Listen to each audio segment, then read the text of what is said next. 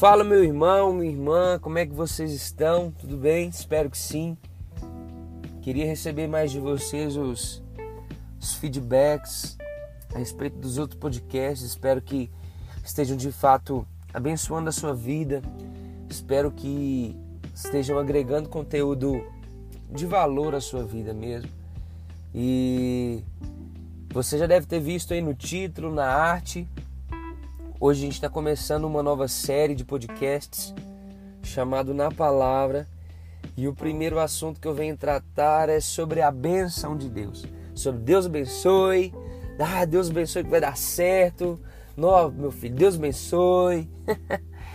Isso que virou praticamente um jargão, né? um cumprimento, uma despedida né? Toda vez que a gente cumprimenta uma pessoa, meu filho, Deus abençoe. Então, quando a gente está saindo, ah, Deus te abençoe, vai com Deus e tal. E o que eu queria te dizer é que você não precisa ser abençoado. Você não precisa orar pedindo para que Deus te abençoe. Porque a Bíblia diz que você já é abençoado. Ah, mas eu quero ser abençoado com mais coisas, Vitor. A Bíblia diz que você já é abençoado com tudo. Com todas as bênçãos. Que isso, Vitor? Que heresia, que, que coisa feia, que mentira. Então abre comigo a sua Bíblia, lá na Bíblia. Abre comigo aí na palavra de Deus. A Bíblia vai dizer, no livro de Efésios, capítulo 1, versos número 3, vai dizer assim: Bendito seja o Deus e Pai do nosso Senhor Jesus Cristo, o qual nos abençoou com toda sorte de bênção nas regiões celestiais em Cristo Jesus. Sabe?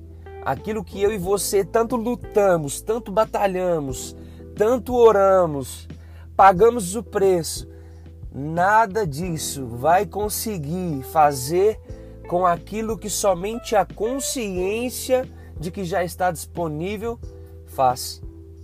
Sabe, por mais que você pague o preço, abrindo um parênteses, você não precisa pagar o preço, que Jesus já pagou o preço por você.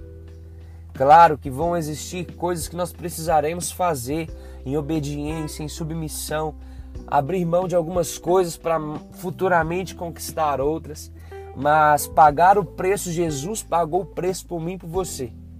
O que você precisa é se posicionar e entender que aquilo que Jesus fez por mim e por você é suficiente e de que nada daquilo que eu venha fazer, o meu jejum, a minha oração, a minha, o preço que eu vou pagar, o propósito que eu vou fazer com Deus, nada disso consegue somar a obra de Cristo na cruz.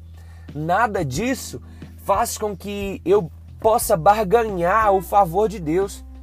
Deixa eu dizer, nada que você faz Nada que você venha fazer vai fazer com que Deus te ame mais, nem tampouco nada daquilo que você deixe de fazer vai fazer com que Deus te ame menos.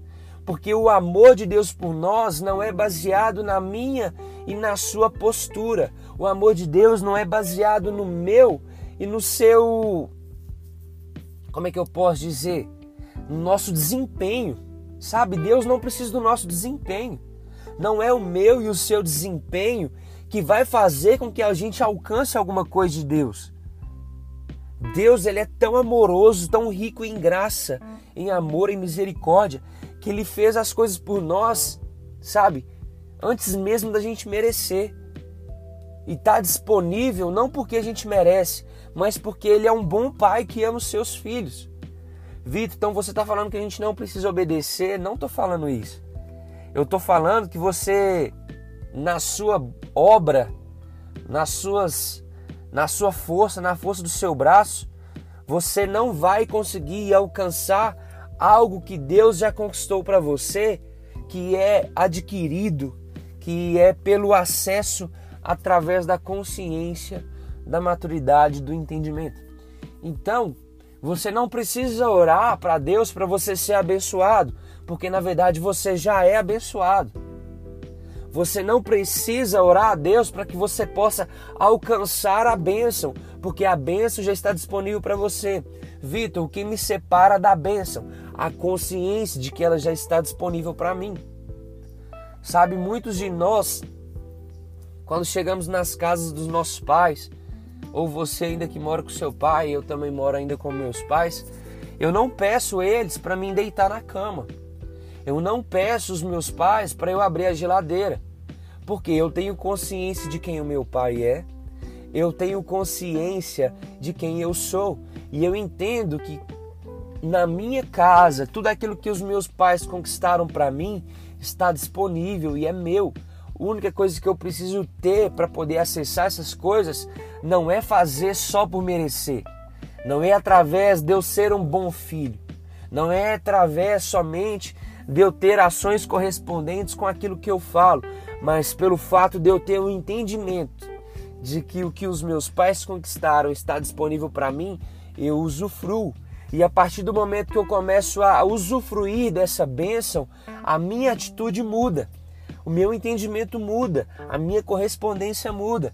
Tiago, no seu livro, foi muito criticado na Bíblia porque muitas pessoas queriam até tirar o livro de Tiago da palavra, porque ele dizia: a fé sem obras ela é morta.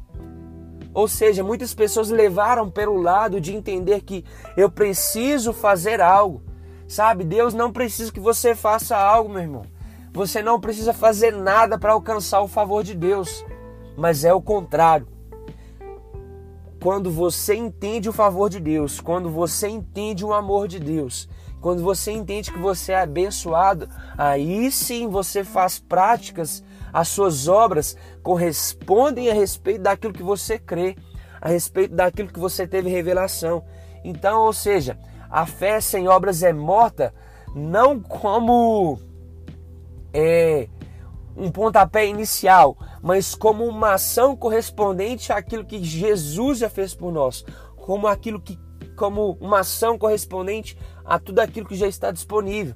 Então você não ora para ser abençoado, mas porque você é abençoado, você ora. Entende? Você não faz um jejum para ser abençoado, mas porque você é abençoado, você faz um jejum. Por quê? Porque o jejum coloca a sua carne no lugar e faz com que você seja sensível ao Espírito.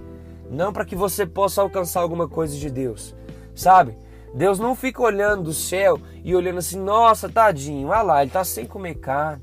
Sabe, isso não move o coração de Deus, irmãos. Isso não move o coração de Deus. Sabe? Sabe o que vai fazer Deus se mover em seu favor? Você ter consciência de que Ele fez tudo por você, tudo já está disponível, e aí você começa a andar debaixo daquilo que Deus já falou. E aí não tem erro, meu irmão, as coisas acontecem. Que você seja abençoado na prática dessa palavra, que isso de fato ajude você a mudar a sua vida e a mudar a vida de outras pessoas, porque você não precisa de nada para ser abençoado, porque você já é. Aquilo que você precisava, Deus já fez por você. Então, o que você precisa fazer para alcançar tudo aquilo que você precisa é fechar os olhos e agradecer, Pai, obrigado porque eu sou abençoado. Obrigado porque eu já tenho tudo que eu preciso. Que essa palavra frutifique em você, que você possa entender que você não precisa que Deus te abençoe, porque Deus já te abençoou. Tamo junto, um abraço e até a próxima. Valeu, fui!